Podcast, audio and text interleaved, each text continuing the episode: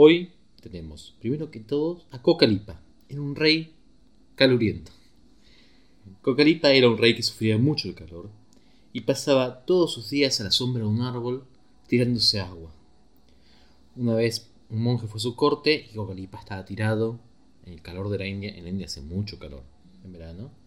Y Cocalipa dice, ¿no es este el mejor Dharma? Estar acá abajo del árbol refrescándose. El monje le dice, no porque sigue estando sostenido por los tres venenos, ¿no? Los tres venenos son la ignorancia, esencialmente, el apego y la aversión.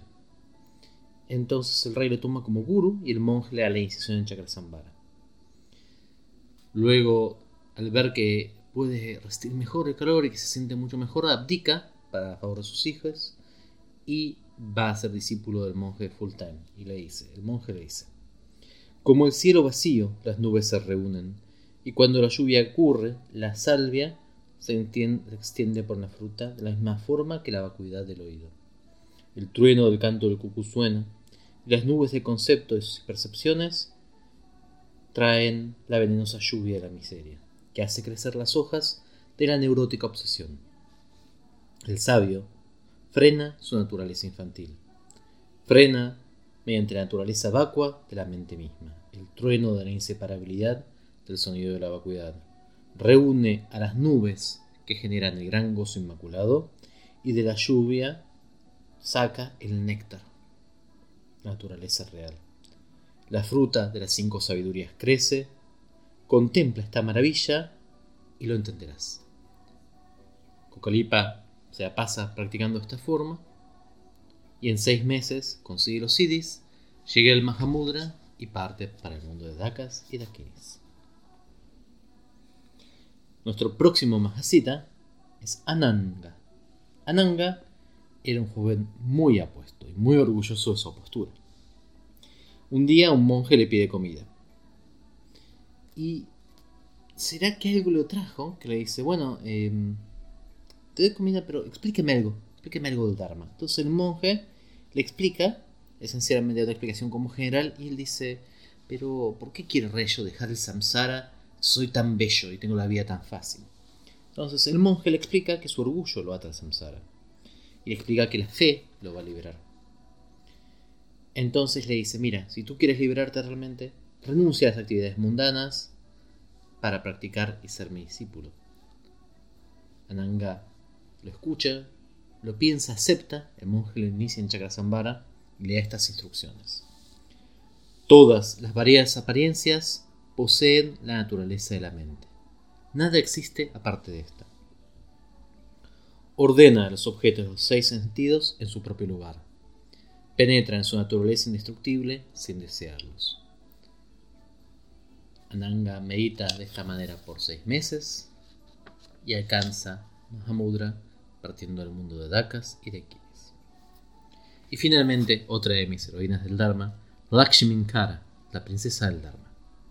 Lakshminkara, no sé si se acuerdan, tenía un hermano que se llama Indrabhuti, el rey. ¿Se acuerdan que en un momento en la historia de Indrabhuti yo había mencionado que Lakshminkara eh, también estaba en el Dharma? Es discípula de Guru Kambala y es prometida del rey de Lanka, de lo que hoy es eh, Ceylon, ¿no? Entonces, un día viaja a conocerlo y lo ve cazando. Y Lakshmi dice, no, este tipo no, le interesa el Dharma, ¿no? está en otra cosa, quiere cazar, quiere conquistar. Entonces regala todas sus joyas y se encierra. Se corta el pelo, se desnuda y se pone ceniza en el cuerpo. Y así disfrazada, se escapa a un cementerio y se pone a meditar. Y por siete años practica con les yogis y dakinis hasta que consigue algunos siddhis. Pero un día el rey, que luego ya se había casado con otra persona, se pierde y llega a la cueva donde está Lakshminkara. Y cuando entra ve un montón de dekinis bailando danzando. Y ve a Lakshminkara y no la reconoce, por supuesto, después de tanto tiempo, habiéndola visto poco. Entonces va y pide instrucción. Y Lakshminkara le dice: Todos los seres de Samsara sufren el dolor. No existe para ellos estado de gozo o de felicidad nacimiento, decapitud, muerte o similar.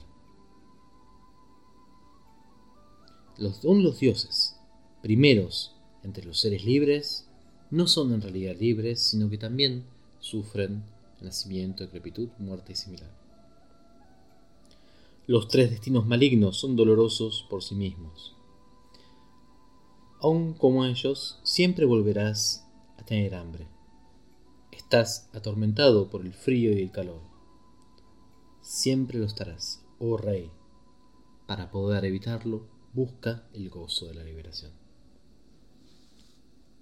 Entonces, Lakshminkara, como sabe que si siguen mucho tiempo juntos se va a dar cuenta quién es, manda a un discípulo de ella a enseñarle al rey. Y el rey se encuentra que su nuevo guru es una barrendera en el palacio real que le da comida a los pobres con lo poco que gana. Le pide al rey que deje sus ropas y venga a barrer con él. Mientras barren, lo inicia y le enseña la práctica de Badra Baraji. Y de esa forma, tanto Lakshminkara como el barrendero y el rey alcanzan Mahamudra y parten para la tierra de las Dakas y Sarva Mangalam.